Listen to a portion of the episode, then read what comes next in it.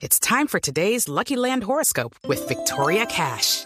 Life's gotten mundane, so shake up the daily routine and be adventurous with a trip to Lucky Land. You know what they say. Your chance to win starts with a spin. So go to LuckyLandSlots.com to play over 100 social casino-style games for free for your chance to redeem some serious prizes. Get lucky today at LuckyLandSlots.com. Available to players in the U.S., excluding Washington and Michigan. No purchase necessary. VGW Group. Void or prohibited by law. 18 plus. Terms and conditions apply. El santismo impulsará nuevas iniciativas como la séptima papeleta para refrendar un eventual acuerdo de paz con las FARC. La idea es adelantar este proceso en las elecciones de octubre. Diego Monroy. El copresidente del partido de la U, Roy Barrera, se refirió a las declaraciones que emitió el fiscal general Eduardo Montelegre, quien dijo que no es una obligación legal consultarle a los colombianos sobre los acuerdos de paz. Frente a este tema, aseguró que el partido de la U impulsará una séptima papeleta de apoyo al proceso de paz en el mes de octubre. Para que los colombianos expresen si están de acuerdo o no con la paz. De manera que, para decirlo de otra forma, aunque no hay una obligación legal, es voluntad del presidente y el propio partido de Balú quiere que sí se le consulte a los colombianos, ojalá en octubre, y vamos a impulsar una séptima papeleta, un mecanismo sencillo de consulta a la voluntad de los colombianos sobre el apoyo al proceso de paz. Frente a este tema, el jefe del equipo negociador del gobierno, Humberto de la Calle, aseguró que el gobierno sigue comprometido a que el tema de los acuerdos sea refrendados a través de un mecanismo de consulta popular para que los colombianos tomen la decisión frente a estos. Diego Fernando Monroy, Blue Radio.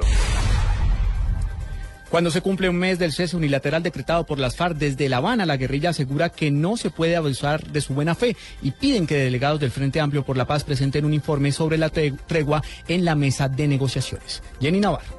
Dice la FARC en este comunicado, comillas, hoy podemos manifestar ante Colombia y el mundo que a pesar del asedio militar, a pesar de las órdenes de incrementar la ofensiva contra nuestra fuerza rebelde, de nuestra parte estamos cumpliendo. Continúa este comunicado de la FARC, durante la vigencia del cese unilateral del fuego, en ningún momento lanzamos ataques a las Fuerzas Armadas oficiales ni a la infraestructura pública y privada. Así lo ha constatado el Frente Amplio por la Paz como instancia verificadora. Finaliza la FARC diciendo, extendemos la más cordial invitación al Frente Amplio por la Paz a venir a La Habana que hagamos juntos el balance de la verificación y tracemos nuevas iniciativas que coadyuven a ponerle fin a la guerra. Jenny Navarro, Blue Radio. La Dirección de Impuestos y Aduanas Nacionales restableció los servicios informáticos para la atención de declaraciones y pagos de impuestos a través de Internet. Julián Calderón. Una comisión con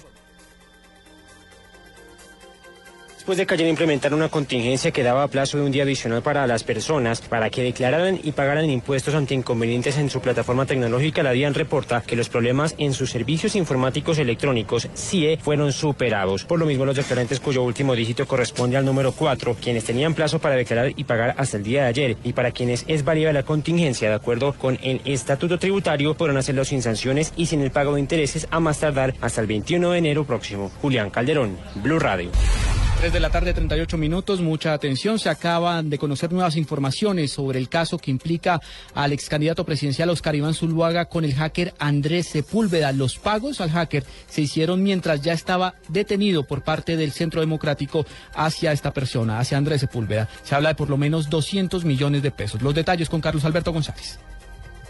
Así es, Juan Camilo, pues eh, mire, la campaña del Centro Democrático habría pagado estos 230 millones a de Fernando Sepúlveda cuando ya estaba detenido en la cárcel La Picota, es decir, guardaron silencio mientras se desarrollaba la campaña presidencial en esa carrera presidencial que estaba aspirando Oscar Iván Zuluaga. Es lo que se ha conocido aquí en la Fiscalía, esos 230 millones que desembolsó el propio David Zuluaga de su bolsillo para pagar al hacker, pero ya estaba capturado, ya había sido detenido por las autoridades y ahora se le complica aún más la situación. A Oscar Iván Zuluaga con esta nueva revelación que hace la Fiscalía. Pagos que habría hecho la campaña del Centro Democrático al, hacker ante Fernando Sepúlveda, pero mientras él estaba detenido. Esos dineros no fueron reportados dentro de los libros de contabilidad de la campaña y esto envuelve aún más este escándalo a la campaña del Centro Democrático y a sus directivas, al candidato presidencial Oscar Iván Zuluaga y también a su hijo, que cabe recordar, Juan Camilo, fueron ya llamados a interrogatorio, tendrán que venir el próximo 28 29, disculpen, 29 de enero y 30 a rendir interrogatorios por todo este escándalo del hacker Andrés Fernando Sepúlveda, los líos y ahora aún más se le complica esta situación con estos libros de contabilidad que no aparecen esta facturación y estos pagos hechos al hacker de Carlos Alberto González, Radio. 3 de la tarde, 39 minutos.